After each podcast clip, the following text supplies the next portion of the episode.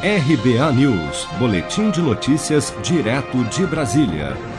O presidente Bolsonaro disse a apoiadores na noite desta quarta-feira que houve licenças ambientais fraudulentas concedidas anos atrás ao ser questionado sobre medidas do Ibama que facilitaram a exportação de madeira extraída ilegalmente. Bolsonaro não comentou as denúncias e reafirmou a promessa de revelar a lista de países compradores de madeira ilegal do Brasil na noite desta quinta-feira, durante a sua live semanal. Vamos ouvir.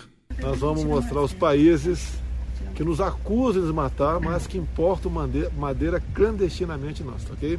Um trabalho maravilhoso da Polícia Federal, baseado em isótopos. Quem tiver dúvida, vai no Google aí. Né? Não é DNA não, né? mas é, para acabar com essa farsa que o meu governo desmata, o meu governo queima, está acabando com a Amazônia, etc. E as licenças ambientais fraudulentas foram concedidas anos atrás. Reportagem da Folha de São Paulo e da TV Globo, porém, mostraram que medidas do presidente do Ibama, Eduardo Bin, durante o governo Bolsonaro, facilitaram a exportação de madeira de desmatamento da Amazônia.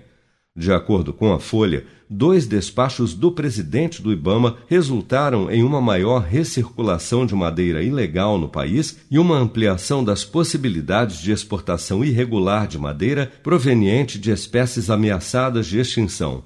Técnicos do Ibama ouvidos pela reportagem afirmam ainda que houve queda na fiscalização.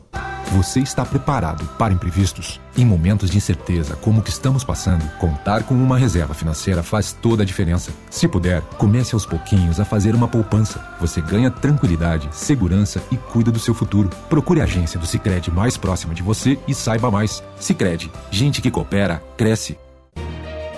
Com produção de Bárbara Couto, de Brasília, Flávio Carpes.